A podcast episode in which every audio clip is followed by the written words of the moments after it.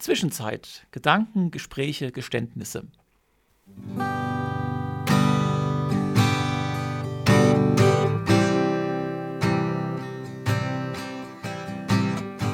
Das Dazwischen ist oftmals keine sehr komfortable Position. Man sitzt zwischen sämtlichen Stühlen, befindet sich in Zwischenräumen oder fürchtet nach dem Ableben im Zwischenreich geparkt zu werden. Auch die Zwischenzeit, unsere zweiwöchentliche Radioshow aus dem Studio 2 des FRK, bewegt sich thematisch und inhaltlich in einer Zwischenwelt, offen in alle Richtungen, experimentierfreudig und vielfältig. Es werden unterschiedlichste Themen angesprochen, von Umwelt bis Unterhaltung, von Literatur bis Lebensberatung, von Theater bis Tod. Unsere jugendlich frischen Moderatoren Alina, Christian und Torben informieren und unterhalten euch mit Interviews, Kommentaren, Spielen, Talk und oh, gelegentlich auch etwas Musik. Eingeschaltet habt ihr ja schon. Nun lasst euch überraschen.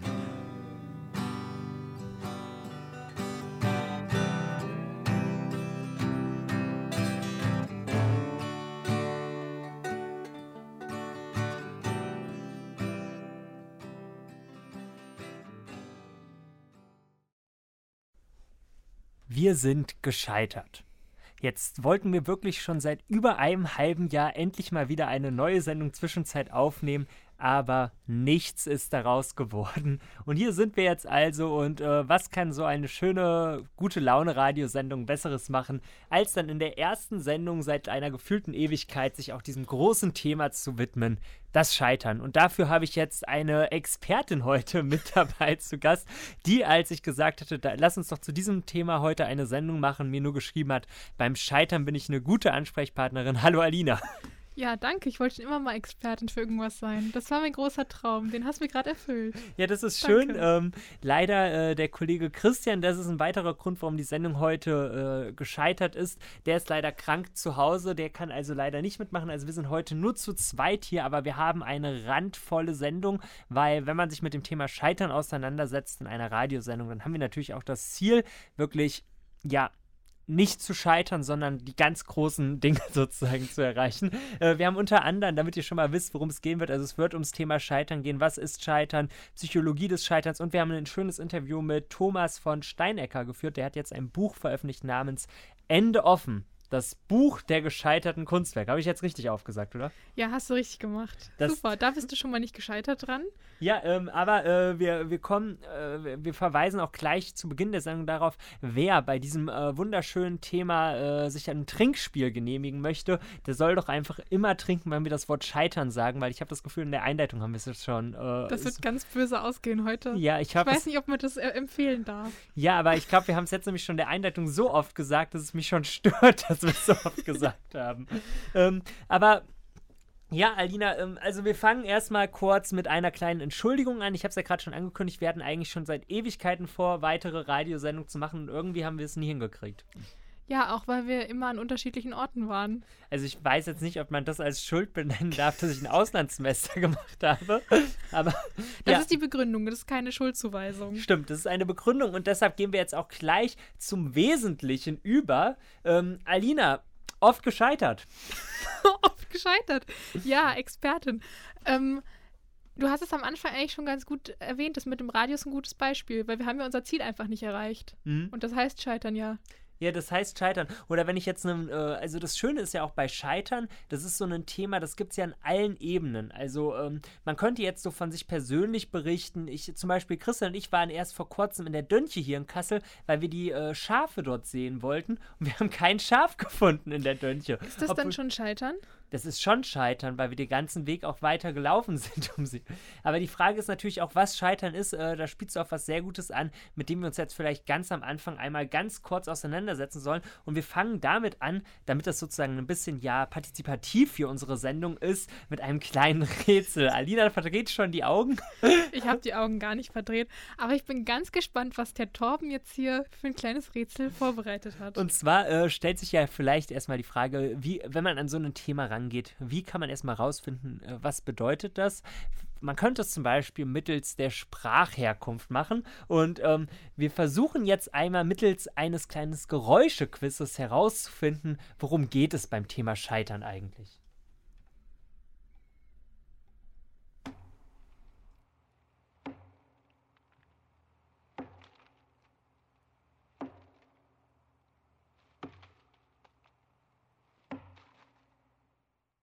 Ja, Alina, hast du denn des Rätsels Lösung herausgefunden? Da weiß man, also wenn man das hat, weiß man natürlich direkt Bescheid.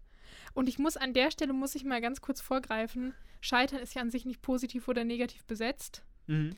Wenn man sich jetzt vorstellt, dass Scheitern aus einem Wort rührt, das sich damit befasst, dass etwas in Stücke geschlagen wird, weiß ich nicht.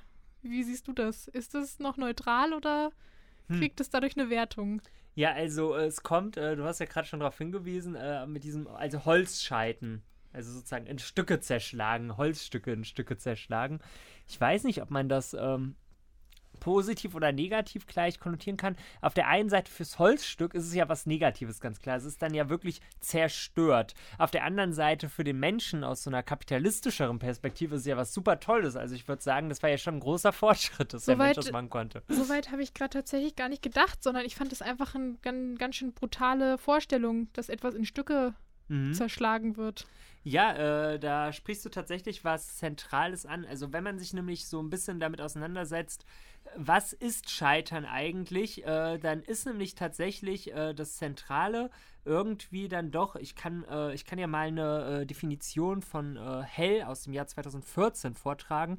Von Scheitern spricht man spricht man, wenn eine Person, eine Gruppe oder eine Organisation ein selbstgesetztes Ziel verfehlt hat. Scheitern setzt demnach Handeln voraus, denn nur wo gehandelt wird, kann man auch scheitern. Und der Unterschied ist ja irgendwie so ein bisschen bei einer Krise oder so. Das ist dann noch so ein bisschen so offen. Da ist, da weißt du nicht, wie das Ganze ausgeht. Aber Scheitern, da ist wirklich so gesagt, wir sind jetzt so bei einem Dead End irgendwie angekommen. Also ein gescheitertes Projekt, das ist eigentlich ein Projekt auf der einen, also müsste man erstmal denken, auf der einen Seite, was irgendwie nicht mehr weitergeht. Aber wie ist denn das jetzt zum Beispiel mit uns? Wir haben lange keine Radiosendung gemacht, das war ein selbstgesetztes Ziel. Das haben wir erstmal nicht erreicht. Ja. Man könnte sagen, wir sind dran gescheitert. Und oh Wunder, wir sitzen ja heute trotzdem wieder hier. Ja, äh, das ist vielleicht die Frage, ob Scheitern äh, immer nur so absolut genutzt wird, ne? Ist Scheitern endgültig? Ist Scheitern endgültig oder äh, war das nur eine kleine Krise in unserer Radioproduktion hier? Ähm, aber es ist so oder so auf jeden Fall was ganz Interessantes, weil ähm, als wir oder als wir beschlossen haben, eine Sendung über das Thema Scheitern zu machen, da dachte ich erstmal, ja, das ist, das passt irgendwie auch zu uns, weil wir oft irgendwie so Themen nehmen, die irgendwie nicht so auf der Hand liegen. Weißt du, was ich meine, Alina? Ja, ich finde auch, das passt super zu uns. Ja. Also ich glaube, wenn man uns beide sieht, denkt man, Klar, scheitern. Ja, klar, scheitern. Aber auf jeden Fall, was ich interessant fand, seit den 1990ern ist Scheitern zumindest akademisch und so wieder total populär geworden. Also gerade, also Scheitern ist en vogue sozusagen, sich damit zu beschäftigen. Ähm, und zwar, äh, das wird tatsächlich auch kritisiert, dass jetzt in der Soziologie und überall irgendwie Scheitern wieder so ein Thema ist. Zum Beispiel Nora Weinels hat dazu gesagt, dass äh, Scheitern inzwischen nahtlos in eine Leistungsgesellschaft eingeht, die Selbstoptimierung als ihr Credo begreift. Und ist vielleicht auch so ein bisschen so das äh, Problem. Es gibt nämlich mittlerweile so ähm, Fuck-up. Nights wirklich, äh, wo so Leute die ganze Nacht über wo stehen und über ihr Scheitern berichten. Ja, ich finde das auch ganz, also ich finde das immer so ein schwieriges Thema. Ist, glaube ich, ein schmaler Grad irgendwie. Mhm. Also klar, wenn man irgendwo dran scheitert, dann ist es ein Anlass, drüber nachzudenken. Wenn ich ganz ehrlich bin zu mir, ich weiß nicht, ob ich nach jedem Scheitern schlauer bin als vorher. Ja, und das ist ja vielleicht so, das ist ja auch das, was da so in der Kritik ja. ist, irgendwie, dass äh, das sozusagen, also wenn man jetzt so rein äh, aus so einer Arbeitsbetriebspsychologie oder irgendwie so einer Firmenwirtschaft geht, dass, glaube ich, gerade so einen sehr großen Trend halt gibt, immer Scheitern eigentlich auch als was Positives wieder zu konnotieren. Also das neben nicht, also auf der einen Seite ist das ja wirklich was Positives. Das ist auch, glaube ich, so ein bisschen auch unsere Message dieser Sendung ja schon. Hier ist es nicht das Ziel, dass man Scheitern verleumdet oder irgendwie so oder so tut, als ob die Geschichte, also als ob ein Menschenleben einfach nur eine Fortschrittsgeschichte wäre. Scheitern gehört einfach dazu. Aber es ist natürlich auch problematisch, wenn man sagt, ja, super, dass du gescheitert bist. Das hat uns jetzt weitergebracht auf jeden Fall. Das kann einen, glaube ich, weiterbringen. Aber ich weiß nicht, ob es einen unbedingt also auch vor allem in so einer Fortschrittsidee immer weiterbringen. Also man kann jetzt ja auch mal, ich meinte ja vorhin, es gibt verschiedene Ebenen des Scheiterns. Zum Beispiel ich finde es jetzt nicht schlimm, dass Donald Trump zum Beispiel so ein Monopoly-Konkurrenzspiel in dem äh, 20. Jahrhundert veröffentlicht hat, was gescheitert ist finanziell. Aber ich finde es äh, problematisch, dass Donald Trump Präsident geworden ist. Da hat vielleicht die Wahl sozusagen gescheitert. Äh, also es, ist, also es gibt ja sozusagen verschiedene Arten des Scheiterns sozusagen. Ja, also ich glaube, es gibt ja immer so das persönliche Scheitern. Mhm. Ich glaube, das ist auch das, woraus man am meisten mitnehmen kann. Mhm. Und ähm, was ich immer, also was ich persönlich immer ein bisschen schwierig fand, bei mir bisher war so ein Gruppenscheitern. Ja. So, wenn man das Gefühl hat, okay, da ist irgendwie, ne, also da ist irgendwie eine ganze Gruppe auf ein Ziel zugerannt und es war schon absehbar, man kann es nicht erreichen. Und man ist irgendwie so als gesamte Gruppe gescheitert, weil ich glaube, dann fehlt so ein bisschen das Auffangbecken, in dem das dann produktiv werden kann. Ja, das ist sozusagen. ein guter Punkt. Das ist das, glaube ich, nicht so leicht. Also wenn man jetzt zum Beispiel so, ich glaube, so einer der ganz großen Momente des Scheiterns in der Politikgeschichte, sowas wie die Sowjetunion, dass die zerfallen ist und so, dass dadurch dann ja auch so diese gesamte Idee eines kommunistischen Staates dann so komplett wirklich weg war. Da, da also, da habe ich jetzt nicht so das Gefühl, dass das so produktiv genutzt wurde, sozusagen. Und äh, was du da auch ansprichst, ist auch was, dass der Philosoph und Psychoanalytiker Robert Faller gesagt hat, dass Scheitern eigentlich ein, Privileg, ein Privileg ein Privileg derer ist, die es sich leisten können, Fehler zu begehen oder ohne, dass ihre Existenz im Endeffekt bedroht ist. Also scheitern, das kann auch nicht jeder. Also es kann nicht jeder sozusagen so Klar. positiv damit umgehen. Auch wenn wir jetzt gerade mal in deinem äh, Berufskontext sozusagen bleiben. Ja. In manchen Berufen sollte man eher nicht scheitern. Als Hirnchirurg wäre es kontraproduktiv. Also da kann man sich, da hat man gar mhm. keinen Freiraum dafür. Ja, extrem. Und gleichzeitig ist es ja aber auch so, äh, das Scheitern und das ist äh, vielleicht auch das Spannendste beim Scheitern, dass es ja einfach so eine sehr große Angst verursacht. Also nicht nur das Gefühl, wenn man gescheitert ist, ist dämlich, sondern genauso dämlich ist ja dieses Gefühl, also wenn wir jetzt beim Hirnchirurg bleiben, dass viele, glaube ich, auch sagen, sie würden niemals Arzt werden wollen oder so, weil sie einfach riesen Angst hätten, dort zu versagen. Ne? Also ist, ist ja leider so und das ist auch, ich habe ähm, eigentlich, ähm, ist das gar nicht mein Thema, aber ich habe irgendwann mal so einen Artikel in irgendeiner großen Zeitschrift aus dem Wirtschaftsbereich sozusagen gelesen, wo auch darauf hingewiesen wurde, dass in so einer Umfrage, die dort geführt wurde, so äh, ja schon die Hälfte gesagt hat, ja so ein Startup sollte man nur gründen, wenn es kein Risiko gibt. Aber ich meine, ein Risiko gibt es immer im Leben, dass man scheitert. Also da das darf stimmt. man sich ja nichts einreden. Ja, das stimmt. Ich glaube, also als Einzelperson scheitern ist, glaube ich, noch was, das muss man abgrenzen von einem Gruppenscheitern sozusagen. Mhm. Ähm, weil ich glaube, als Einzelperson zu scheitern, das ist menschlich und das ist passiert jedem wahrscheinlich. Ähm, ja, aber du hast schon recht, es wird, es wird dann auch schade, wenn, wenn das Scheitern so groß wird, dass es dann äh, so ein, ja, so einen Druck auch auslöst, mhm. irgendwo, mhm. das nicht scheitern zu dürfen oder Sachen nicht zu machen, weil man Angst hat zu scheitern. Eieiei, alle, die das Trinkspiel gemacht haben, sind jetzt schon am Ende. Aber ähm, ja, äh, vielleicht äh, gehen wir nochmal äh, einen weiteren letzten Schritt, wenn wir versuchen wollen äh, zu unterscheiden, was gibt es für Arten von Scheiterns, von Scheitern. Du hast dir, äh, du hast sozusagen drei äh, Sorten des Scheiterns mitgebracht, sozusagen. Ja, ich fand auch nett, wie du das äh, wie du das ähm, anmoderiert? anmoderiert hast, äh, als wir hier eben kurz gesprochen haben. ähm, hast du das nicht wunderbar in Geschlechterrollen aufgetrennt? Ja, es ist, das, äh, also es sei dazu gesagt, das ist jetzt eine Definition von Neckel aus dem Jahr 2015, drei Formen des Scheiterns, die interessanterweise geschlechterspezifisch sind. Genau, es gibt einmal das absolute Scheitern. Bitte korrigier mich, wenn irgendwas äh, falsch ist. du bist der Experte. Ähm, da geht es darum, dass ja etwas scheitert, weil einfach die Mittel nicht da sind, weil die Ressourcen nicht da sind. Und das ist, glaube ich, auch am ehesten die Art des Scheiterns, die diese Probleme auslöst, die wir eben schon besprochen haben. Also mhm. noch so einen Schwall mit sich bringt, mit irgendwie Versagensängsten und auch Sachen, die sich so darüber hinausziehen. Mhm. Dann gibt es nochmal die hedonische, heroische. heroische, heroische Art zu scheitern.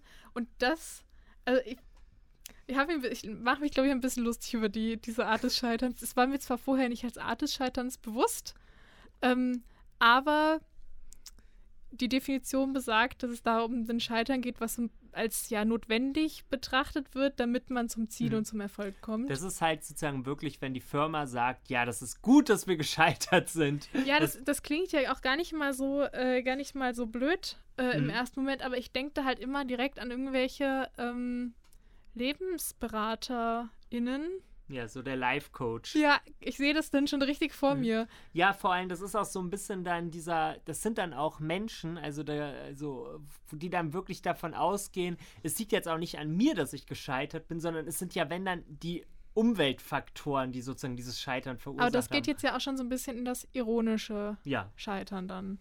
Ne? Ja, und was ist das ironische Scheitern? Das hast du doch gerade schon wunderbar eigentlich äh, zusammengefasst, oder? Ja, stimmt. Also, äh, es gibt also absolutes heroisches und ironisches Scheitern. Ironisches Scheitern ist mir eigentlich irgendwie dann doch am, äh, am ja, unterhaltsamsten. Es ist, es ist, gar nicht so ironisch, wenn man mhm. auf die äh, Definition schaut. Äh, dann ist es, finde ich, gar nicht so ironisch. Also ich hätte mir unter ironischem, Sche ironischem Scheitern einfach was anderes vorgestellt. Ja, vielleicht ähm, sagen wir dann jetzt doch nochmal, damit es äh, ganz klar ist, was, ich, was ironisches Scheitern eigentlich ist. Ich kann es ja äh, kurz auch nochmal vortragen. Neckel beschreibt schließlich als dritte Variante des ironisch, ironisierende Scheitern, das den notorischen Pechvogel meint, der die eigene Erfolgslosigkeit zur Lebenskunst stilisiert und die Ursache für das Scheitern vorwiegend in den äußeren Umständen und nicht in seiner eigenen Person sieht. Ja, das ist tatsächlich eigentlich wirklich sehr traurig. Ähm, weil du das vorhin angesprochen hast, sollten wir das jetzt vielleicht nochmal sagen. Es ist tatsächlich interessanterweise so, dass ähm, in Studien rauskam, dass absolutes Scheitern eher bei Frauen wahrgenommen wird, während Männer eher dieses heroische Scheitern sozusagen haben. Da sind wir aber bei einem guten Punkt, weil ähm, es kommt ja auch darauf an, wie man das als Individuum wahrnimmt. Mhm. Also man kann jetzt ja nicht bewerten, okay, das ist jetzt Scheitern Kategorie 1, das ist Scheitern Kategorie 2. Es kommt ja auch so ein bisschen darauf an, wie man das Scheitern dann selber bewertet im Endeffekt. Ja, das sind ja auch sozusagen nur so Versuche und ich denke mal, oft ist es ja eher auch eine Mischung aus diesen Faktoren, wie man sozusagen mit dem eigenen Scheitern umgeht. Und da kommen ja auch ganz viele Kontextfaktoren, was du gerade auch schon ansprichst, rein. Also ich würde jetzt mal sagen, es gibt jetzt auch kein Scheitergehen sozusagen, der dafür sorgt, dass die Frau absolut und der Mann heroisch scheitert, sondern das sind ja eher auch wirklich so, also vor allem bei dem Beispiel merkt man das ja, finde ich, doch sehr stark, so ein bisschen so Geschlechter-Klischees irgendwie. Der Mann als Ritter, der irgendwie dieses heroische Scheitern, wenn er scheitert, nur haben kann. Weil ich meine, so wirklich absolut scheitern kann der ja nicht auf seinem Weg, den Drachen umzubringen, wenn ich jetzt in dieser Geschichte bleibe. Ja, Alina, äh, dafür, dass es eine Sendung über Scheitern ist, sind wir bisher gut am Lachen dabei gewesen. Ja, Scheitern kann ja auch schön sein. So, und damit ähm, kommen wir zu unserem nächsten Thema. Ähm, wir haben uns natürlich gedacht, wir können natürlich selber als Experten hier rumreden, aber wir brauchen dann doch nochmal jemanden, der sich das in der großen, großen Klasse irgendwie anschaut, weil es ist ja doch so, ähm, das äh, sei vielleicht nochmal gesagt, dass es ja Scheitern doch was ist, was irgendwie auch was Schönes hat, vor allem wenn es irgendwie so die Stars und Sternchen sind, die scheitern, weil dann denkt man sich, ah ja, wenn die scheitern, dann kann es ja auch was Positives haben. Also also, oder was heißt, also es muss nicht immer was Positives sein, aber dann scheitert ja anscheinend jeder. Und damit ich das vielleicht nochmal kurz sage, es gibt tatsächlich auch viele Varianten, wo äh, durch ein Scheitern was Positives passiert ist. Zum Beispiel 1700 wollte Johann Böttger Silber in Gold umwandeln. Und was hat er dabei geschaffen? Porzellan. Ist jetzt auch nicht so schlimm. Oder als Kolumbus damals nach Ostasien gereisen wollte, hat er ja Amerika entdeckt. Also klar, äh, manche würden jetzt sagen, bezüglich Kolonialismus und so war das vielleicht eher ein großes Scheitern. Andere sehen das heutzutage positiv. Aber auf jeden Fall, Scheitern ist nicht immer nur gleich negativ, um jetzt wieder bei dem, was wir am Anfang waren, vorzugehen. Aber jetzt gehe ich noch einmal einen Punkt zurück, Alina. Wir haben einen Gast dabei heute. Ja, Toms Stimme überschlägt sich schon, weil das so viele Infos sind heute, die er irgendwie versucht, in diese Sendung zu kloppen. Dam, dam, dam, dam. Genau, und zwar hat Torben vor längerer Zeit schon ein Buch mitgebracht. Ende offen, und ich möchte zumindest mal das Layout ansprechen, weil ich dachte, Tom hat das Buch kaputt gemacht. weil manche Buchstaben sind nur noch geprägt und nicht mehr mit Farbe sozusagen. Ja, vor allem nicht mehr mit Goldfarbe. Ja, und ich habe gedacht, Torben hat es geschafft, in einem Tag das Buch kaputt zu machen. Ja, äh, äh zeig mir nochmal, welche Buchstaben fehlen denn? Oder jetzt? Ah ja, genau. Also Ende kann man noch komplett lesen, aber dann steht sozusagen nur noch off. Also und EN sind nur noch so genau. reingedrückt. Und aber eigentlich äh, hat sich dieses wunderbar passende Layout äh, Thomas von Steinecker, der Autor, ausgedacht. ausgedacht. Und zwar geht es hier, um, hier drin um gescheiterte Kunstwerke, was ich auch sehr interessant finde eigentlich. Wenn man, da habe ich noch nie drüber nachgedacht. Hm. Aber zum Glück hat Torben ja mit ihm gesprochen. Hm. Mit dem Autor dieses wunderbaren Buches und ich bin immer noch ganz beeindruckt von diesem Layout. Ich kann das gar nicht oft genug sagen. Ja, und äh, sei vielleicht auch noch dazu gesagt, damit wir das Ganze auch abrunden, dass natürlich auch er in seinem Projekt gescheitert ist. Also äh, es endet sozusagen mit äh, so Punkt, Punkt, Punkt dieses Buch, weil äh, dieses Buch auch noch nicht alle gescheiterten Kunstwerke aufgefasst hat. Also es hat es nicht geschafft, da ist ein komplettes Lexikon der gescheiterten Kunstwerke zu machen. Aber man kann tatsächlich einiges lernen, äh, wie wir jetzt im Interview hören wollen, wenn man äh, sozusagen schaut, wie die in Anführungszeichen Schönen und Reichen gescheitert sind.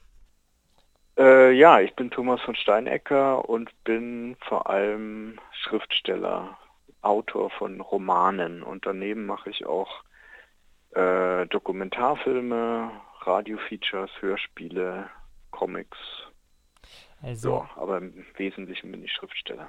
Also doch eine ziemliche Bandbreite. Das bemerkt man auch hier im neuen Buch an. Ende offen, das Buch der gescheiterten Kunstwerke. Da geht es eben um Kunstwerke aus allen Gattungen, kann man ja wirklich sagen, die gescheitert mhm. sind. Und was ganz interessant ist, ist, finde ich, dass direkt sozusagen dem Buch ein Zitat von Samuel Beckett vorangestellt ist, und zwar Try again, fail again, fail better. Also irgendwie so ein bisschen wirkt da das Scheitern ja alltäglich. Ja, äh, das kennen wir ja wahrscheinlich alle von uns selber, äh, dass dieser Satz äh, auf unseren Alltag zutrifft. Ähm, ich kann jetzt nur über mich selber sprechen und was so meine Produktion von äh, Kunst im weitesten Sinne anbetrifft, also von Romanen oder auch den, den Filmen, ist es einfach immer so, dass jeder Tag eigentlich ein Scheitern ist äh, und die Frage ist halt dann, ob man aufhört oder zum Aufhören gezwungen wird oder ob man weitermacht. Also ob das Scheitern dann tatsächlich der Endpunkt ist und permanent ist oder ob das Scheitern vielleicht auch äh, der Punkt ist, wo etwas Neues angestoßen wird oder eine zusätzliche Motivation oder ein, eine Perspektive eröffnet, die man vorher nicht gesehen hat. Also ich würde Scheitern jetzt auch nicht als rein negativ betrachten.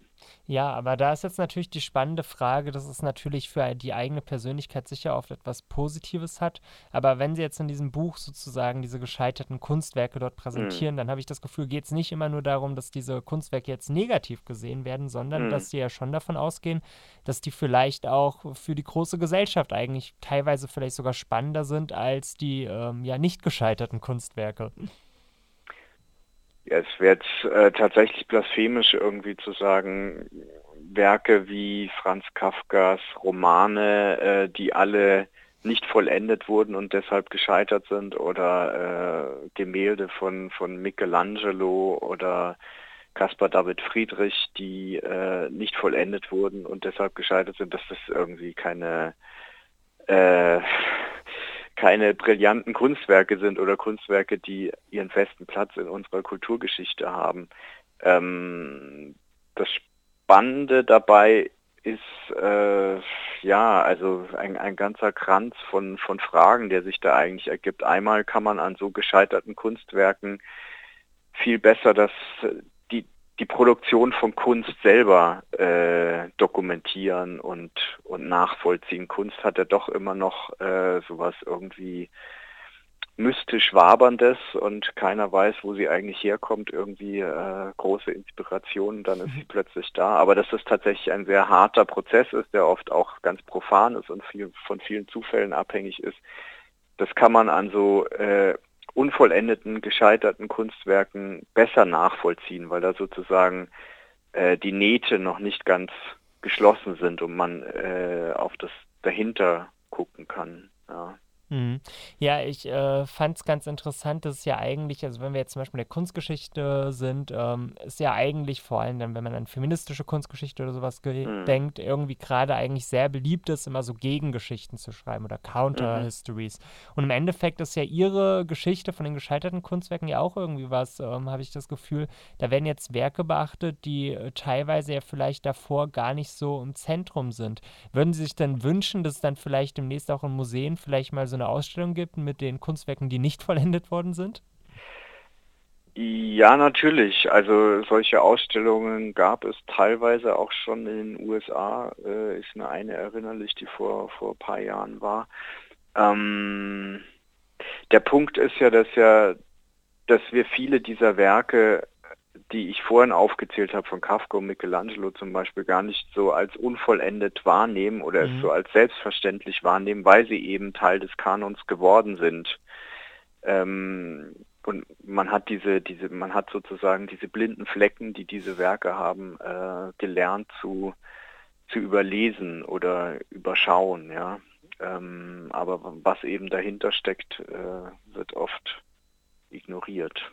Ja, dann nehmen wir doch gleich mal das erste Beispiel. Sie sagen mhm. ähm, in Ihrem Buch auch, dass das Scheitern irgendwie das erste Mal erst oder dass der Müll, der dabei entsteht, das erste Mal als Kunst bei Michelangelo wahrgenommen mhm. wurde.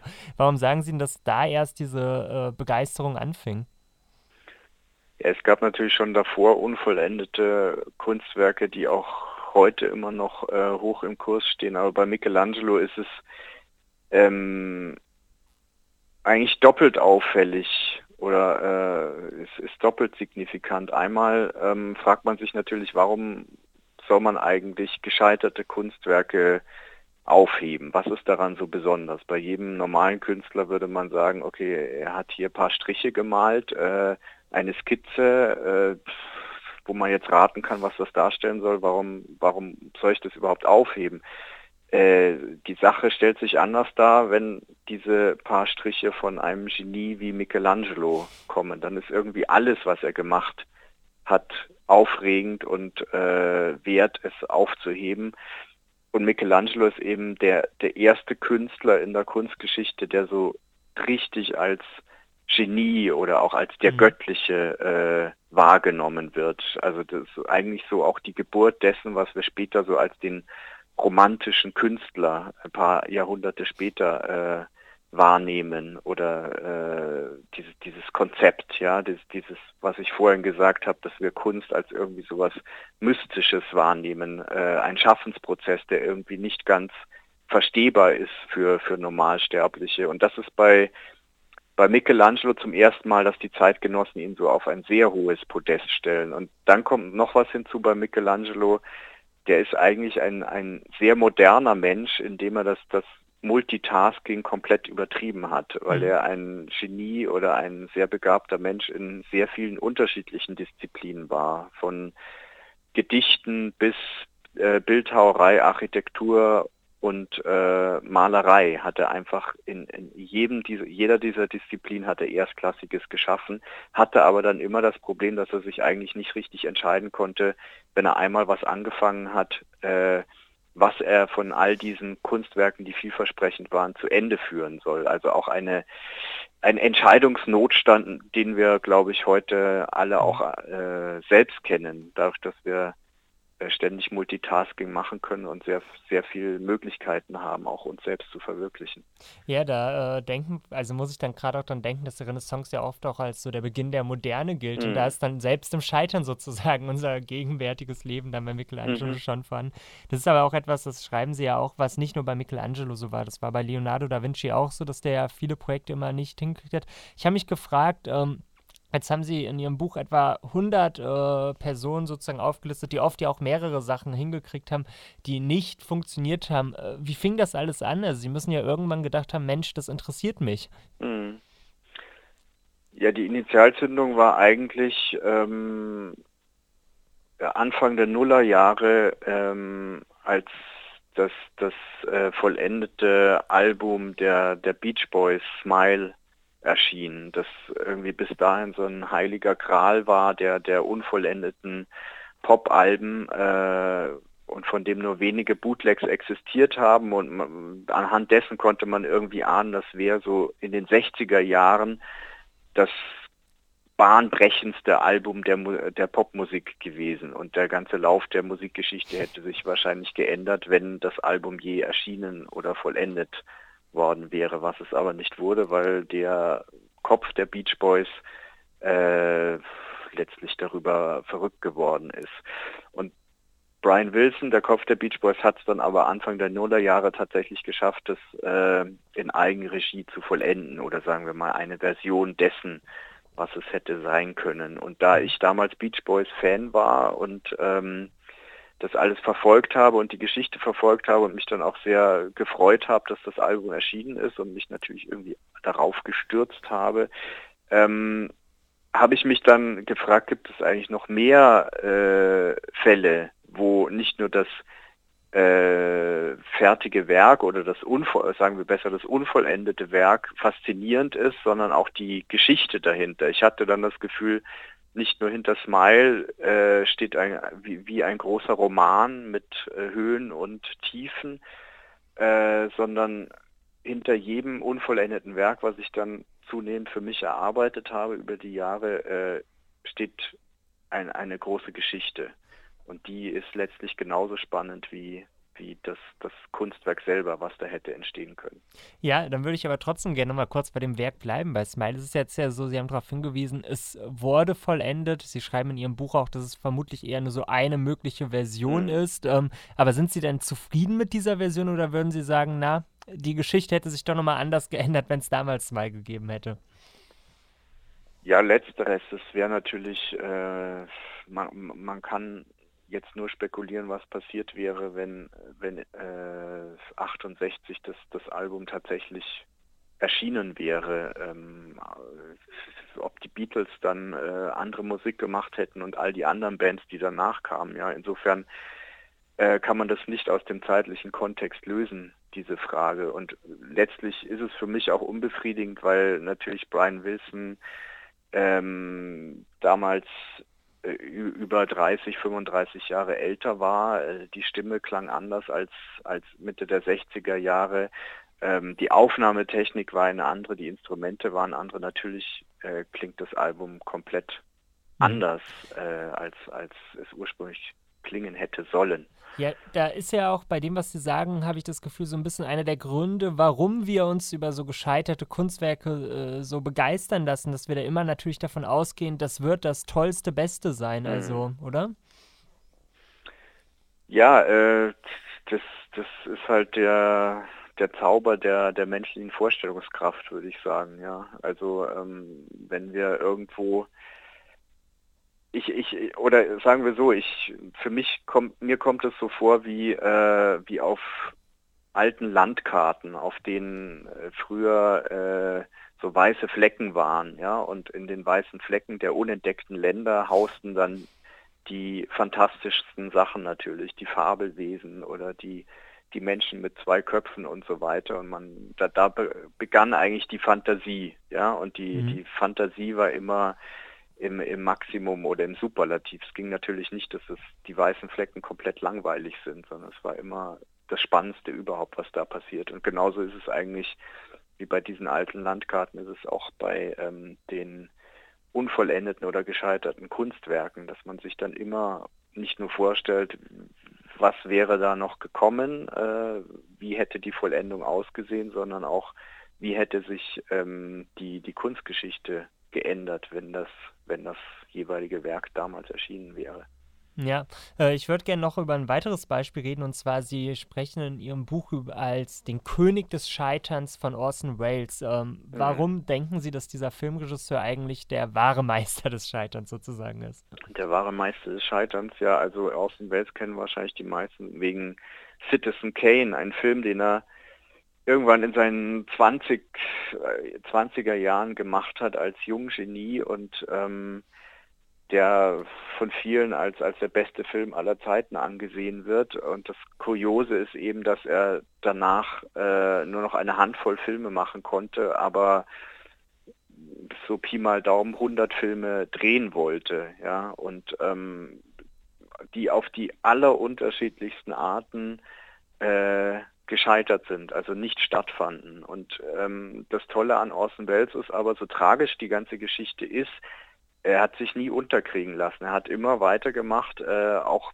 bis kurz vor seinem Tod hat er immer noch äh, geträumt davon, seine Filme zu vollenden. Und weil er kein Geld hatte, hat er dann angefangen, äh, die Filme bei sich im Wohnzimmer mit seiner Frau und sich selbst zu drehen. Also dieser, dieser unglaubliche Schaffensdrang, der äh, auch keine Hindernisse zulässt und die Wirklichkeit mit ihren Hindernissen auch nicht akzeptieren will und immer weitermachen will.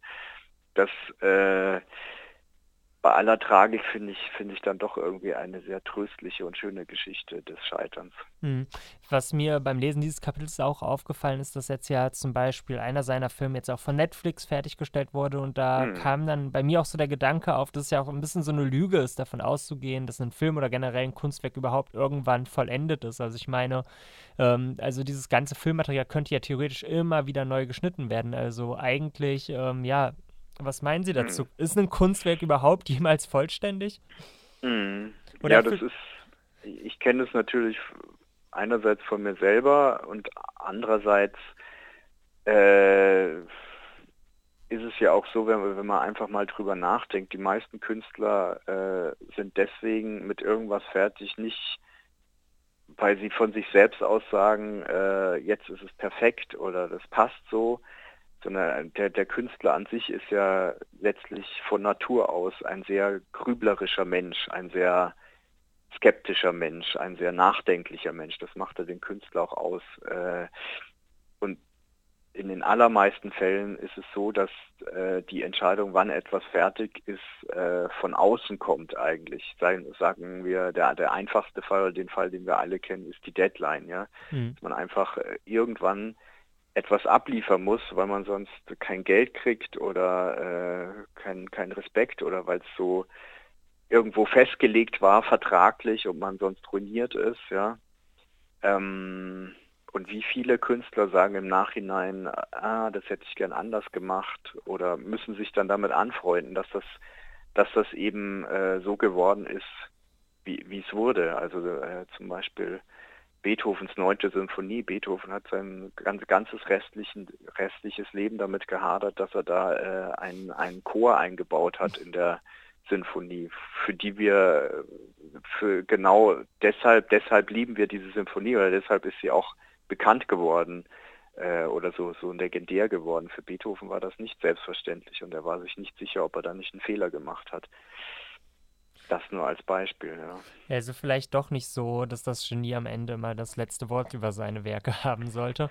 Ähm, wenn man jetzt natürlich so wie Sie hier jahrelang sich damit beschäftigt und sich diese ganzen äh, Kunstwerke sozusagen sammelt, dann stellt sich natürlich am Ende mal die Frage, gibt es da irgendwie Zusammenhänge? Also ähm, und da würde ich jetzt mal anfangen. Sie äh, gehen zumindest nach Ihrer Kapiteleinteilung davon aus, ähm, dass es ja anscheinend zumindest für Sie erstmal so vier zentrale Gründe gibt, warum Kunstwerke scheitern äh, oder gescheitert sind. Das sind einmal die Utopien, das ist einmal der mhm. Tod, das ist der Größenwahn oder der Zufall möglicherweise. Wollen Sie was dafür zu sagen und kann man das wirklich so klar trennen? Nö, das kann man natürlich nicht so klar trennen. Es wäre auch äh, jede andere Trennung äh, denkbar gewesen. Ähm, vielleicht eine Erklärung ist, ist auch da, äh, dass, äh, dass ich habe mich ja sehr lange mit dem Thema beschäftigt und äh, das Buch entstand nicht am Stück, sondern auch äh, Text für Text, ja, über mhm. die Jahre und am Schluss äh, gab es auch hier eine Deadline und ähm, die Frage, wie, wie wird aus dem ganzen Buch irgendwie auch etwas, äh, was eine Gestalt hat oder auch übersichtlich ist, kann ja nicht äh, komplettes Chaos sein. Ja. Ähm, und das war dann für mich eigentlich, diese, diese Vierteilung war dann für mich äh, die, die naheliegendste Gliederung, wobei man auch wahrscheinlich hätte man es auch historisch irgendwie machen können oder äh, topografisch, keine Ahnung. Aber das ist eben auch eine Version, mhm. die, die dann am Ende die gültige geworden ist, obwohl auch viele andere denkbar gewesen wären. Ja, da würde ich gern gleich nochmal drauf zurückkommen, aber davor, ich habe ja gefragt, haben, ähm, also hat man da, haben Sie denn etwas daraus gelernt, als Sie diese ganzen äh, Werke am Ende äh, sich sozusagen angeschaut haben? Würden Sie sagen, Sie könnten jetzt zum Beispiel äh, besser mit dem Scheitern umgehen? Ja, vielleicht kann man es so formulieren. Also äh, für mich, äh, ich, ich betrachte das jetzt natürlich anders als vielleicht andere, weil ich ja äh, selber Künstler bin. Für mich hat es dann doch irgendwie was Tröstliches gehabt, ähm, zu sehen, dass auch die Künstlerinnen und Künstler, die, die ich jetzt am meisten bewundere und wo ich immer dachte, Mensch, denen fliegt ja alles zu und äh, die tun sich da so leicht mit, mit ihren Einfällen, wie sehr die zu kämpfen hatten und äh, nicht nur mit sich selber, sondern auch mit äußeren Umständen, also mit ganz, ganz banalen Sachen. Ähm, das fand ich, äh, das fand ich eigentlich sehr tröstlich, muss ich sagen, äh, weil man ja oft auch als Künstler verzweifelt ist, äh, weil man oft nicht weiter weiß oder also an nicht nur nicht nur existenziell, sondern auch bei seinem eigenen Kunstwerk. Hm. Also trotz all der traurigen Geschichten gibt es dann doch immer wieder was Hoffnungsvolles. Ähm, Sie haben ähm, gerade eben ja schon darauf hingewiesen, es gab dann am Ende eine Deadline. Und ich hatte aber eigentlich auch so ein bisschen das Gefühl, dass dieses Projekt eigentlich auch intendiert gescheitert ist. Was ich interessant fand, weil Sie haben am Ende, am Anfang Ihres Buchs ein Manifest des gescheiterten Kunstwerks, wo Sie sich zum Beispiel gegen die Rem Romantik auslegen, also gegen das intendiert gescheiterte Kunstwerk. Mhm. Aber irgend, oder also würden Sie mir jetzt widersprechen, dass Sie von Anfang an nicht auch davon ausgehen, dass so ein Projekt nicht zu vollenden ist? Es liegt ja eigentlich in der Logik des Projekts, dass, äh, dass man jetzt nicht einfach äh, leichtfertig einen Punkt setzen kann und sagen kann, dass das Buch ist jetzt fertig und vollendet, wenn es um unvollendete Kunstwerke geht und ähm, hinten ist ja auch noch eine Liste mit, mit äh, unvollendeten Kunstwerken, die weitaus länger ist als die Werke, die in dem Buch behandelt wurden. Ähm, also man hätte das, das Buch natürlich letztlich äh, ein Leben lang weiterschreiben können. Das, ja, das wollen Sie nicht hätte, machen. Hätte, das hätte mich natürlich befriedigt, aber ähm, so hätte wahrscheinlich dann nie jemand davon erfahren. Das wäre dann auch irgendwie unbefriedigend gewesen. ich das nur in meinem stillen Kämmerlein für mich als als Privatgelehrter gemacht hätte. Nee, das ist schon das ist schon ganz gut. Also auch die das Gefühl zu haben, sich so lange mit gescheiterten Kunstwerken beschäftigt zu haben und dann selber nicht gescheitert zu sein, das war schon ganz erleichternd. Ja, das ist doch ganz schön. Äh, ich würde Ihnen gerne am Ende nochmal die Möglichkeit geben, ähm, Sie haben ja schon darauf hingewiesen, das Spannendste sind eigentlich die Geschichten hinter diesen Kunstwerken. Äh, wollen Sie nochmal irgendeine der Geschichten erzählen, die Ihnen besonders nahe ging oder von denen Sie vielleicht am Anfang nicht ausgingen? Oder, das ist die zweite Möglichkeit, Sie haben auch selber gesagt, dass bei Ihnen auch viele Projekte gescheitert sind. Sie können natürlich auch von sich selbst erzählen. Ja, ich glaube, da erzähle ich lieber eine andere Geschichte als von mir selber, weil das ist, ist dann immer nicht so erfreulich, wenn man über sich selber und sein mhm. Scheitern spricht. Also es gab den niederländischen Konzeptkünstler Bastian Ader, der ähm, ein Projekt hatte, ähm, wo er sich selber dokumentiert hat bei seinen Reisen. Also das äh, hieß übersetzt äh, so ähnlich wie Aufbruch in das Geheimnisvolle oder in das Mysterium. Hat er zum Beispiel einen Spaziergang entlang der Küste äh, in Kalifornien gemacht, äh, nachts und sich dabei fotografiert und die Bilder dann ausgestellt. Und Teil dieses Projekts war auch, dass er äh, mit einem winzigen Segler ganz allein über den Atlantik äh, von den USA nach, nach England segelt und das dokumentiert und die Fotos, die da entstanden wären, Aufbruch ins Geheimnisvolle, dann in Amsterdam ausgestellt hätte. Und äh, er kam aber nie an. Also äh, er ist offensichtlich irgendwo gekentert. Äh, das Schiff wurde dann gefunden. Äh, das gibt es aber heute auch nicht mehr, weil es dann auch mysteriöserweise gestohlen wurde und Bastian Ader ist nie wieder aufgetaucht, sodass Manche Stimmen behaupten, dass das sozusagen das ultimative Kunstwerk ist, dass er äh, sein Verschwinden zum Teil dieses Projekts gemacht hat oder vielleicht auch heute noch irgendwo anonym lebt, wer weiß.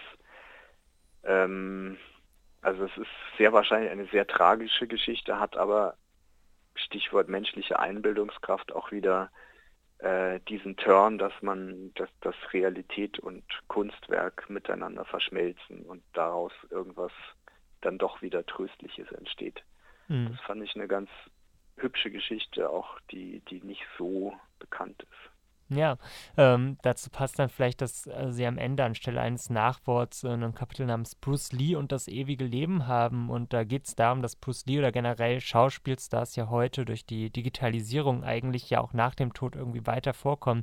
Also sehen Sie das Scheitern auch in der Zukunft in der Kunst oder wird es jetzt aufhören? Das Scheitern wird nicht aufhören, das ist ja ganz klar. Ähm, das ist ja auch das irgendwie dieser, dieser doppelte Twist äh, heute, dass wir einerseits natürlich immer äh, versucht sind, mit den neuesten technischen Möglichkeiten das Unvollendet zu vollenden, aber andererseits uns immer mehr danach sehnen, dass wir was äh, präsentiert bekommen, was keine glatte Oberfläche hat, was nicht perfekt oder nicht vollendet ist und äh, wo wir uns selber auf die Suche machen können, was dahinter steckt und unsere Einbildungskraft ähm, in Gang gesetzt wird. Ähm, also insofern wird das Reich des Gescheiterten oder der Friedhof immer weiter wachsen. äh, wir wollen am Ende nochmal diese schönen Anfangsworte uns anhören. Try again, fail again, fail better. Ich glaube, wir sind gerade auch ein bisschen gefailt. Den oh. Anfang hat man, glaube ich, nicht gehört. Du kannst einfach weitermachen. Was?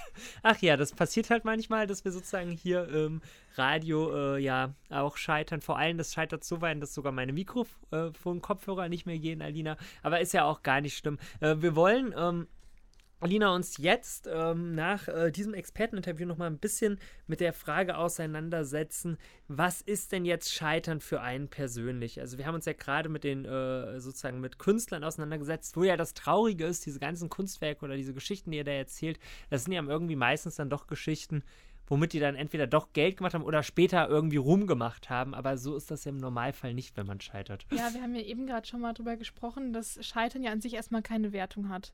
Mhm. Scheitern kann ja positiv und kann negativ sein. Aber jetzt hatten wir eben beim absoluten Scheitern schon mal ähm, die Thematik grob angesprochen, dass das Scheitern manchmal ähm, negative Nebeneffekte ja, mit das, sich bringt. Und das liegt äh, vor allem damit zusammen, ähm, dass es irgendwie, dass wir doch äh, vor allem hier im Westen in einer sehr individualistischen Gesellschaft leben. Also wir haben ja doch irgendwie ein sehr klares Bild sozusagen, äh, wie unser Lebenslauf oder sowas funktionieren soll, wo es dann oft so ist, äh, wenn man eben scheitert, dass das eben mit sehr viel Angst vor allem äh, umhergeht. Also vor allem so die Frage, weil man eben eigentlich mal den Anspruch hat, vor allem erfolgreich, erfolgreich zu sein, Leistung zu machen. Wir sind eben in einer Leistungsgesellschaft und das führt eben auf der einen Seite zu sehr viel Angst als auch Schamgefühl. Und ich habe mich deshalb mal ein bisschen mit äh, psychologischen Studien auseinandergesetzt zum Thema Scheitern, was da so in der letzten Zeit so rausgekommen ist. Bin jetzt ganz gespannt. Also jetzt musst du es auch sagen. Wenn du das jetzt, wenn du das jetzt so äh, so äh, anmoderierst, dein Wissen, dann fände ich es irgendwie ganz nett, wenn du es auch teilen würdest. Das äh, kann ich gerne machen. Also es ist tatsächlich so, ähm, dass auf der einen Seite eher eben äh, Scheitern oft, also nicht immer, aber eben dazu führt, dass eben ähm, Scham und Sch eben Angst entsteht, entweder eben vor, also die Angst vor dem Scheitern oder eben, wenn man gerade auch gescheitert ist, weil man dann so ein bisschen neben der Bahn ist, weshalb man dann äh, teilweise als Folgen oder sehr oft als Folgen tatsächlich Dinge wie Depression oder Burnout hat. Dabei ist aber gesagt, dass Scham zum Beispiel an sich eigentlich auch so eine regulative Funktion hat. Also es ist nicht immer, also ähnlich wie bei dem Scheitern, es muss nicht eigentlich negativ sein, was da passiert. Genauso wie auch der Burnout an sich auch nichts unbedingt ne nur Negatives ist, weil das eigentlich auch ein Schutzmechanismus des Körpers ist, dass es nicht noch schlimmer passiert ist. Bei Scham ist es zum Beispiel so, dass es nämlich zwei Funktionen hat. Das ist einmal diese körperliche Funktion, insofern, dass es die Intimität eines eigenen Menschen schützt und auf der anderen Seite eben eine soziale Funktion, weil es eben die emotionale Begleitung bestimmter Formen gesellschaftlicher und sozialer Fehlverhalten darstellt, eben hauptsächlich im Bereich von Leistung und Leistungsversagen. Äh, also da ist dann natürlich auch immer so wieder dieses Problem vorhanden. Mal eine Frage. Gibt es Kriterien, wo man jetzt irgendwie dran ausmachen kann, okay, bei dem Scheitern ist man besonders gefährdet oder bei der Situation ja, ist man besonders gefährdet, dass man eben tatsächlich mit solchen Sachen zu kämpfen hat oder ist es. Hm. Also äh, das kommt natürlich wirklich drauf an, äh, anhand der verschiedenen Umweltfaktoren, aber auch de, also der, des eigenen Körpers, sozusagen der eigenen Voraussetzungen. Es gibt aber tatsächlich verschiedene Studien. Also erstmal, wir haben ja vorhin schon vom absoluten, heroischen, ironischen Scheitern geredet, gesprochen und da fällt einem dann ja schon auf, dass dieses absolute Scheitern für die eigene Psyche natürlich schon größere Probleme hat, weshalb man dann leider auch sagen muss, dass da vielleicht dann Frauen auch anfälliger sind. Aber auch äh, das Alter hat zum Beispiel einen gewissen äh, Relevanzfaktor. Zum Beispiel, wenn wir beim Thema Burnout sind. Es ist nämlich so, ähm, das äh, ist eigentlich ganz schön. Es gibt eine von Schmidtbauer eine schöne Bezeichnung von Burnout als, ich zitiere, Verwundetenabzeichen. Äh, denn, also, und das ist sozusagen die Hypothese oder der, die Meinung von ihm ist, wer ausgebrannt ist, also Burnout ist ja immer so, dass du dann irgendwie so ganz schlapp bist und sowas, ne? Mhm. Dann äh, muss ja man ja vorher für irgendwas gebrannt haben, äh, was die Krankheit vom Stigma eines individuellen Versagens eben befreit. Und das ist dann sozusagen logischerweise so sowas wie Burnout findet interessanterweise eher in den späteren Lebensjahren statt, während jüngere Menschen eher mit sowas wie einer Depression dann zu kämpfen hat. Und das haben jetzt auch sehr viele Studien äh, zum, also herausgefunden, dass das tatsächlich ziemlich zusammenhängt. Also auch sowas wie Burnout, das hat man eher, wenn man einen sozioökonomischen Status, der eher höher ist, hat. Also als Leute, die irgendwie, also Leute, die eine doch größere berufliche körperliche Leistung schon hatten, haben eher einen Burnout. Wobei ja doch ähm, bedenkenswert ist, dass sich das immer, also dass das Alter immer weiter nach unten wandert und dass es, glaube ich, immer mehr Ausreißer auch in jungen Jahren gibt, sozusagen. Ja. ja, und das ist natürlich auch ein bisschen das Problem die äh, Wandlung des Arbeits äh, sozusagen Alltags. Also äh, vor allem jetzt während Corona äh, kam, kam, es ja immer mehr dazu, dass äh, Dinge wie Homeoffice und sowas dazu kommen. Das ist auch eins, was mehrere Studien schon gezeigt haben, dass diese anderen Arbeitsbedingungen von wegen, dass man sich selber entscheiden muss, wie lange die Arbeitszeit und sowas ist, dass das ein Risikofaktor dafür ist, dass man eben an seinem eigenen Beruf scheitert, auch wenn sich das ziemlich negativ anhört. Aber vielleicht äh, sollten wir da auch sagen, dass natürlich äh, Scheitern nicht immer nur so negative Faktoren äh, oder Konsequenzen haben muss, weil das, was sehr relevant ist, ist eigentlich der Umgang. Also wie geht man jetzt mit dem Thema, also mit dem eigenen Scheitern um? Und gibt es da so eine Art Rezept, wie man da möglichst persönlichkeitsschonend äh, mit umgehen mhm. kann oder dass man vielleicht die positiven Aspekte des Scheiterns mitnimmt, aber die negativen zumindest minimiert? Ja, also es gibt tatsächlich mehrere Forschungen äh, zu diesem Thema. Also aus der Resilienzforschung ist bekannt, dass ähm, äh, Optimismus, Lösungsorientierung, Verantwortungsübernahme und hohe Selbstwirksamkeitserwartungen, also wirklich äh, dafür sorgen, dass man viel besser mit dem Scheitern umgehen kann. Und aus der Coping-Forschung ist bekannt, dass auch solche Dinge wie Humor oder Selbstakzeptanz tatsächlich sehr helfen. Also man kann eigentlich sagen, das Beste ist wirklich Verantwortung dafür zu übernehmen, dass man gescheitert ist, aber eben nicht zu sagen, ich bin ein Versager, sondern zu sagen, ich habe versagt, aber ich bin eben kein Versager. Also das dann doch in einem gewissen Maße dann doch irgendwie, äh, ja, sich einzugestehen, aber eben nicht als sich genereller Pessimist dann sozusagen. also einfach sehen. Äh, das Scheitern nicht hm. zu sehr auf die eigene Persönlichkeit, sondern vielleicht ein bisschen mehr auf die Handlung ähm, ja. zu beziehen. Genau, aber äh, es ist tatsächlich ganz interessant. Es gibt verschiedene Studien, die zeigen, was hilft ein, weil äh, auch gegen, weil was mit Scheitern auch zusammenhängt, sind ja auch solche Dinge wie Stress oder sowas.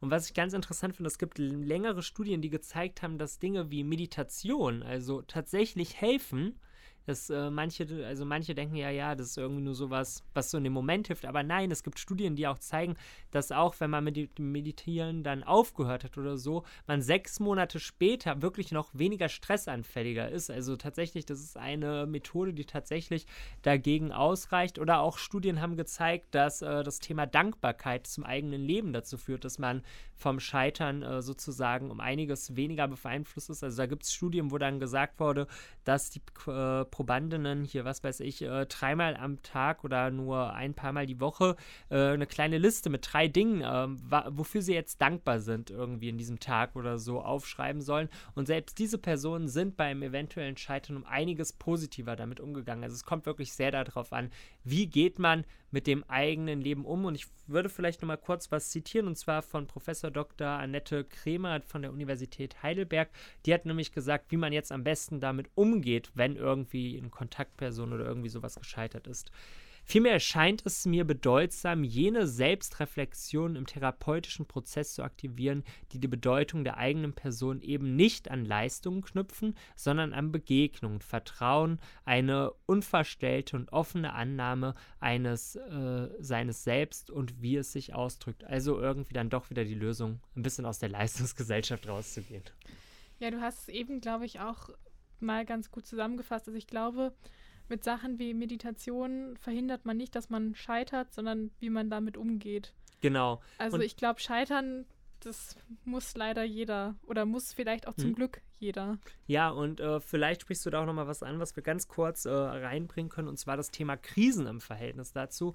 Also während Scheitert ja, Scheitern ja sowas Endgültiges in einem gewissen Maß hat, das Krisen, Krisen haben ja irgendwie sowas Offeneres, aber auch da kann man nicht sagen, dass die nur was Negatives haben. Und oft ist es ja auch so, dass wir vielleicht aus Krisen eher einen Scheitern machen, weil wir uns da so äh, ja reinsteigen und sagen, jetzt bin ich gescheitert, obwohl es eigentlich nur so eine Krise ist. Also eine Krise psychologisch gesehen oder nach psychologischer Definition Definition ist Konfrontation mit internen und externen Ereignissen und oder Lebensumständen, die im Widerspruch stehen zum eigenen Selbstwert, also Zielen und Ansprüchen und aktuell vorhandene Fähigkeiten oder Strategien zur Bewältigung dieser Diskrepanz überfordern.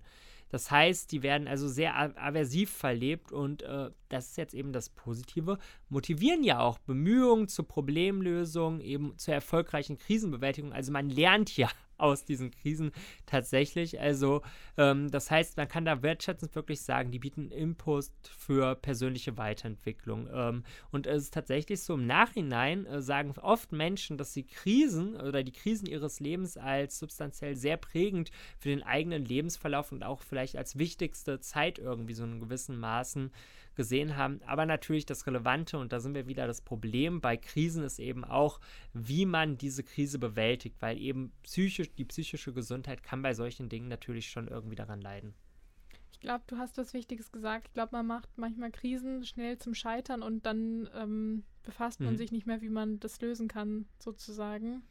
Obwohl man die Krise ja eigentlich auch noch lösen könnte, wenn ich das richtig verstanden habe. Ja, auf jeden Fall. Und äh, das ist auch so ein bisschen sowas, dieses Reingerede äh, zum Abschluss, äh, das fand ich sehr spannend, äh, findet man auch sozusagen bei der großen Zeit der Krisen, die Midlife-Crisis sozusagen. Also man sagt ja oft, ich weiß nicht, hast du das auch schon mal gehört, dass man irgendwie so, es gibt ja diese, diesen jetzt verrate ich es schon, das ist ein Stereotyp, der, äh, dass man im mittleren Erwachsenenalter, also so zwischen 40 und 60, so alle nochmal in so eine Midlife-Crisis kommen. Ich bin echt immer, also ich habe davon natürlich schon mal gehört, aber ich glaube tatsächlich, dass es so ein bisschen sich selbst verstärkender Mythos ist. Ähm, ja. Also ich, ich kann mir das auch gar nicht, gar nicht anders erklären, sozusagen. Also ich sehe keinen Grund, genau mhm. in dem Zeitpunkt Sachen zu machen, die ich schon immer machen wollte. Mhm. Aber ich bin halt auch noch nicht in dem Alter das stimmt, aber also wenn man, also vielleicht nochmal kurz um die Definition äh, ranzuholen, was Midlife Crisis ist, nach dem Lexikon der Psychologie Band 3 ist es das Gefühl der Unzufriedenheit in der Mitte des Lebens, das Gefühl des Eingeschlossenseins in Positionen und privaten Lebensumstände mit der fehlenden Perspektive von Veränderungsmöglichkeiten, häufig auch ausgelöst durch kritische Lebensereignisse. Und das ist eigentlich schon genau richtig zusammengefasst. Das ist äh, wirklich ein Stereotyp, der einfach nicht äh, stimmt. Also es ist nicht so. Es gibt da ganz viele Studien dazu, ähm, die zeigen, dass es äh, einfach nicht so ist, dass es äh, häufiger zu diesem äh, ja äh, dazu kommt, dass die Personen anfälliger für so etwas sind, dass sie unzufriedener sind. Es ist sogar genau das Gegenteil. Äh, ganz viele Studien zeigen, dass Menschen im mittleren äh, Lebensalter glücklicher sind, als wir beiden jetzt zum Beispiel gerade sind. Also eigentlich kann man immer positiv in die Zukunft sehen. Ja, ich glaube, was manch, also was vielleicht auch ähm, mal das ganze Thema in den Mittelpunkt geholt hat, ist vielleicht auch so ein bisschen die Sorge, dass man sich denkt, oh, jetzt ist schon irgendwie die Hälfte vom Leben vorbei, rational gedacht äh, mhm. zumindest, ähm, dass, das, dass die Zeit manchmal so rennt. Ja. Aber ich glaube, das ist jetzt, ich, wie gesagt, ich würde sagen, es ist ein Mythos, der sich so ein bisschen selbst verstärkt. Genau, also es ist auch tatsächlich dieses, also wenn dann, also es haben sich dann natürlich auch viele gefragt, nachdem diese Studien gezeigt haben, dass es keine Evidenzen für Midlife Crisis, also es ist tatsächlich so, dass äh, nicht mehr Krisen berichtet werden während dieser Lebensjahre als davor oder danach gefragt, warum gibt es denn diesen Mythos? Und es ist halt auf der einen Seite so aus unserer oder aus der Perspektive jüngerer Menschen dieses so ein bisschen diese Abwertung sagen viele vom mittleren Erwachsenenalter so mäßig, ja, wir müssen uns ja irgendwie aufwerten. Und im mittleren Erwachsenenalter ist eben diese, ähm, ja, sich äh, stereotyp, stereotypkonform mit notwendig werdenden Anpassungen eigener Ziele und Ansprüche an veränderten Lebensumständen irgendwie anzupassen und auseinanderzusetzen. Und ja, Und dann nimmt man diese Krisen vielleicht auch manchmal mehr wahr. Aber ja, es ist irgendwie dann doch interessant, wie solche Dinge manchmal entstehen. Also das heißt, wir müssen keine Angst davor haben. Nee, wir müssen generell, das ist ja auch vielleicht so eine, ein kleines Feedback unserer Sendung. Man muss zwar das Scheitern nicht glorifizieren, aber wir müssen jetzt auch nicht immer so die größte Angst vom Scheitern haben. Und vielleicht sowas wie diese Dankbarkeitszettel oder so. Das ist, ich habe auch gedacht, als ich das erste Mal von diesen Studien zur Meditation äh, nachgelesen habe, vielleicht sollte ich doch ein bisschen mehr meditieren. Ja, tatsächlich ist Meditieren so ein Thema. Ich, ich ich belächle das irgendwie immer so ein bisschen, auch wenn ich weiß, dass es mittlerweile mhm. wissenschaftlich mhm. belegt ist, aber ich kriege mich da nicht zu motiviert. Ja, und das ist und dann natürlich auch so ein bisschen die Frage, es würde ja, ich glaube, dass viele sich da noch immer von vornherein zu viel vornehmen. Weißt du, dass man dann so sagt, ja, ich werde jetzt jeden Tag irgendwie eine halbe Stunde oder irgendwie sowas, ja. so ein bisschen Yoga oder sowas machen, aber vielleicht ist es, vermutlich ist es eher schlauer, dann eher ein bisschen realistischer zu sein. Und äh, Alina, ähm, ja, wir müssen ganz ehrlich sein, wir waren vielleicht nicht realistisch. Wir haben so viele, also das ist ja das Traurige. Wir haben ja schon am Anfang der Sendung gesagt, dass äh, wir gescheitert sind, weil wir lange keine Sendung gemacht haben. Aber wir müssen auch dazu sagen, wir haben ganz viele Sendungen geplant, teilweise Sachen für diese Sendung aufgenommen und die Sendung einfach nicht fertiggestellt. Und das ist ja schon schwach. Das stimmt, aber ich glaube tatsächlich, dass es in den meisten Fällen einen Grund hatte. ähm, weil ich es einfach auch schön finde, wenn man die Sendung hier direkt aufnehmen kann. Wir haben ja auch zwischenzeitlich, glaube ich, zweimal eine Sendung über Skype aufgenommen. Ja. Das fand ich zum Beispiel, da hatte ich irgendwie das Gefühl, dass die Sendung gescheitert, gescheitert ist, obwohl sie am Ende da war. Ja, weil das dann auch dazu führt, dass die Sendung dann manchmal so zerstückelt aufgenommen wurde, weil dann irgendwie Internet abgebrochen und dann, ich weiß gar nicht, ob ihr dann teilweise wirklich wusstet, wie die Sendung als Ganzes dann war. Aber ähm, wir haben, äh, aber Alina, wir haben Glück gehabt. Wir haben nämlich, ähm, also wir müssen dazu vielleicht, äh, wir verraten kurz eine De Sache nochmal davor. Ähm, wir sind nämlich vor allem bei einer Sache wirklich sehr, sehr sehr groß gescheitert. Also wirklich mehr als groß, weil wir sie seit Jahren eigentlich vorhatten und wirklich auch schon immer dran gearbeitet Jetzt haben. Jetzt weiß ich auch plötzlich, worüber Torben redet und worauf er hinaus möchte. Ja, Alina, dann beende meine Worte. Wir haben es sehr lang, sehr lang äh, geplant und ich habe mich da sehr viel mit beschäftigt, dass Torben beim ESC auftritt. Und zu unserem aller Enttäuschen, Torben sitzt immer noch mir hier gerade gegenüber und ist nicht in seinen ESC-Planungen. Ja, es ist, ich weiß auch gar nicht warum. Ich weiß noch, als wir angefangen haben mit dieser Sendung, habe ich auch immer vorgehabt, einen Kassel-Song zumindest, irgendwie sowas zu schreiben. Ich habe, es ist ja nicht so, dass ich hier nicht musiziert habe, aber ich weiß irgendwie nicht, warum es nicht klappt. Aber wir haben beschlossen, in einer Sendung zum Thema Scheitern beenden wir das jetzt. Wir werden jetzt es hinkriegen. Und äh, wir haben professionelle Unterstützung, glaube ich, gefunden. Wir haben nämlich einen Zettel entdeckt hier im Radio. Wir haben einen Zettel entdeckt, von wem auch immer der stammen möge. Ja, aber was steht denn auf diesem Zettel? Alina? Das Büro für Lebensberatung. Ach, das Büro für Lebensberatung. Bist du gespannt? Ja, natürlich. Soll ich dir mal vorlesen, was ja. das Büro für Lebensberatung Erzähl ist? Erzähl doch mal. So, ich lese vor. Viele Menschen geraten unverschuldet und aufgrund der missgünstigen Verhältnisse in schwierige, teils auswegslos scheinende Situationen.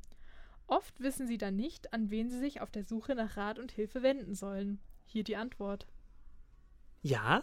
Na komm, was ist wohl die Antwort? Das Büro für Lebensberatung. So sieht es nämlich aus. Das Büro für Lebensberatung fungiert in allen Lebenslagen als Retter in der Not, als Ratgeber und Unterstützer. Der von der Redaktion Zwischenzeit ernannte Prokurist AD Vitalis steht kostenlos wow. für Anfragen aller Art zur Verfügung. Was ein Service. Ja. Fragen und Wünsche kann man schriftlich an, an Büro für Lebensberatung.web.de oder in der bereitgestellten Kiste im Festsaal ja. einwerfen. Also besuchen Sie das Radio und besuchen ja. Sie das Büro für Lebensberatung. Auch anonyme Post wird dabei, dabei beantwortet. Also da ist man offen auf jeden Fall mhm. auch, ne? Wir werden schnellstmöglich auf Anfragen reagieren. Die, die, die, Diagnose wird anonym von unserem Prokuristen AD Vitalis höchstpersönlich jeden zweiten Dienstag ab 18 Uhr in der Sendung Zwischenzeit im Freien Radio Kassel verkündet. Weitere Fragen bitte an den Konzeptionisten des Büros für Lebensberatung Torben Punzenthal. Ach, das ist ja ein Zufall, so heißt ja ich. Ne? Aber das Tolle ist ja, dass wir das natürlich auch gleich umsetzen wollen. Wir wissen nämlich, wo das Büro für Lebensberatung ist und wir gehen jetzt einfach mal rüber und versuchen uns helfen zu lassen bezüglich unserer kleinen Krise hier. Da bin ich ganz gespannt, was dabei rauskommt. So, wir verlassen jetzt also das Büro hier. Im Hintergrund läuft schöne Musik, aber es geht nämlich äh, zum, wie heißt er, Professor D. Vitalis, nicht wahr? Prokurist. Prokurist. Es geht zu einem Prokuristen. Ähm, übrigens, äh, wer die ganzen Anspielungen nicht versteht, der musste sich mit 60er Jahren Fernsehserien noch auseinandersetzen. Ach ja, da ist ja der Prokurist. Ja, Sie sind doch her. Wie heißt es einmal? Ja, da steht's doch. Ja, hier. Ähm, AD Vitalis. Prokurist AD Vitalis. Wir haben ein äh, Problem hier an. Von, von Vital kann doch wohl überhaupt keine Rede sein. Ja, Bei den ähm, Temperaturen hier drin nicht. Ja, ähm, wir, äh, wir sind tatsächlich wegen einer kleinen Krise hier. Und zwar ist uns aufgefallen, dass wir seit Jahren beim Eurovision Song Contest teilnehmen wollen, aber bisher gänzlos gescheitert sind. Also weder Song noch Anmeldeformular veröffentlicht haben. Wie kann man sich denn da jetzt, also wie geht man mit Scheitern um? Ich würde nicht sagen, dass es ein Scheitern ist. Äh, das Ziel bei den Eurovision Song äh, Contest Teilnahmen der Deutschen ist ja mindestens Vorletzter zu werden, am besten noch Letzter. Oder das Einzige, was eben noch besser ist, als, Letz als letzter zu sein, ist gar nicht teilzunehmen. Und von daher gesehen, könnt ihr euch eigentlich überhaupt nicht beschweren. Also ich würde das nicht als Scheitern äh, sehen, sondern ich würde das schon als, als Erfolg sehen. Scheitern, das waren die ein, zwei ähm, Male, wo wir, glaube ich, ähm, äh, Platz 20 oder, oder 15 gemacht haben. Das fand ich schon sehr bedenklich. Aber in den letzten Jahren lief es ganz gut und ich bin sicher, auch dieses Jahr wird es äh, auf einen letzten Platz hinauslaufen ähm, weil wir weder von den Russen noch von den Ukrainern äh, Punkte kriegen mm, und von den anderen auch nicht. Also denke ich mal, dass es funktioniert. Und wenn ihr gar nicht teilnehmt, dann ist das eigentlich das Höchste, was euch passieren kann und das Beste, was euch passiert. Also anders gesagt, wir sind dann ja noch mehr gescheitert als die, die null Punkte gemacht haben. Genau, genau. Es gibt verschiedene Stufen des Scheiterns. Es gibt eine Hierarchie des Scheiterns, Tom. Und da seid ihr schon an einem Punkt, wo man sagen muss, also ich beispielsweise, ich bin natürlich noch einen Schritt weiter, weil ich habe mich gar nicht gemeldet. Im Gegensatz zu euch. Ihr habt euch ja auf beworben. Nee, wir haben uns ja nicht beworben. Da, so. ja, da, hat unser Scheitern angefangen. Wir haben vorgehabt, uns zu bewerben. Aber genau, ihr habt immerhin äh, die, die Absicht gehabt, euch zu bewerben. Die hatte ich gar nicht. Äh, und von daher gesehen, gut, ihr seid jetzt noch ein bisschen jünger. Ne? Ihr habt noch Zeit, euch daran zu gewöhnen und äh, noch weiterzuarbeiten. Aber irgendwann ist der Punkt, wo ihr sagt, wir wollen gar nicht teilnehmen und wir äh, ignorieren das vollkommen. vollkommen. Und das ist der höchste Punkt, glaube ich, den ihr erreichen könnt. Und das, ähm, da bin ich bei euch wirklich gute Hoffnung. Ja, vielen Dank, Herr A.D. Vitalis. Ich weiß nicht, ob ich jetzt damit so zufrieden bin gerade. Ja, was, äh, dann stellen Nachfragen. Wir haben ja unseren Prokuristen für Lebensberatung hier. Ich finde das ganz bedenklich, weil gegebenenfalls warst du Teil der Planung. Und wenn du dich jetzt komplett daraus ziehst, dann wäre das für uns noch eine ganz neue ja. Dimension. Außerdem, wir können ja, ja, wir können uns ja auch die Frage stellen, Herr Prokurist, wie sind denn sonst Musiker mit dem Scheitern umgegangen? Also gibt es da keine Tipps? Also eigentlich alle Musiker, die mit Scheitern zu tun hatten, äh, die sind, glaube ich, mit Erfolg gescheitert. Denn letzten Endes ist ja so, äh, dass das Scheitern immer nur auch äh, temporär ist und später, meistens viele Jahrzehnte nach dem Tod des Musikers, ähm, als eines der herausragenden Werke ihrer äh, jeweiligen ähm, Ära betrachtet wird. Also können wir darauf hoffen, dass vielleicht, wenn wir jetzt so einen Vorschlag machen, in so 50, 60 Jahren welche sagen, damit hätte Deutschland gewonnen. Das ist mit Sicherheit so, genau. Jetzt aber die wichtige Frage, war erst das Scheitern da oder waren die Leute schon vorher Musiker? Weil in unserem Fall ist ja ganz klar erst das Scheitern da. Ja. Äh, ich glaube, bei, den allermei bei den allermeisten kommt das ungefähr gleichzeitig ähm, mit dem äh, Plan und mit der Absicht, Musiker zu werden ist das Scheitern direkt verbunden, äh, weil äh, das sich gegenseitig bedingt. Also Musiker sein und daran scheitern ist mehr oder weniger äh, ein, ein, ein derselbe Schritt. Habe ich euch jetzt überfordert? Ja, ich glaube, ich weiß, was ich jetzt mache. Zum Abschluss dieser Sendung werde ich jetzt die Gitarre rausholen. Ich glaube, ähm, du kannst dich entscheiden zwischen der da und der, die drüben steht. Ja, wo ist die? Hier hinten, wo? Ach nee, die steht, nein, nein, die steht drüben im, im Sprechraum. Ja, vielleicht können wir mit Pappkartons Musik machen. Ihr könnt auch mit Pappkartons Musik machen, das ist gar kein Problem. Also, äh, ihr, ihr könnt auch beispielsweise, ihr könnt auch ähm, den Stuhl mitnehmen. Oder das Nutella-Glas. Mit dem Nutella-Glas Musik, das, darüber freut ihr euch doch